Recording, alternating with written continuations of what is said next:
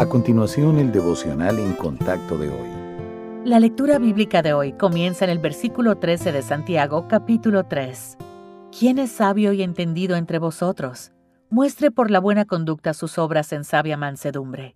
Pero si tenéis celos amargos y contención en vuestro corazón, no os jactéis, ni mintáis contra la verdad, porque esta sabiduría no es la que desciende de lo alto, sino terrenal, animal, diabólica porque donde hay celos y contención, allí hay perturbación y toda obra perversa. Pero la sabiduría que es de lo alto es primeramente pura, después pacífica, amable, benigna, llena de misericordia y de buenos frutos, sin incertidumbre ni hipocresía.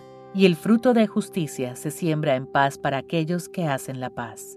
¿Alguna vez se ha preguntado cuál es el origen de la envidia? En la superficie puede parecer una reacción que ocurre cuando queremos algo que otra persona tiene, pero en realidad es resentimiento hacia Dios por no habernos dado lo que dio a otra persona. Los celos surgen de un corazón dominado por la codicia. Nos volvemos descontentos con lo que Dios nos ha dado y queremos lo que tienen otras personas, creyendo que eso nos hará felices. Asimismo por el egoísmo. Nos comparamos con los demás y en vez de alegrarnos con ellos, nos concentramos en nuestra propia vida y en lo que no tenemos. Y por un corazón dominado por el orgullo.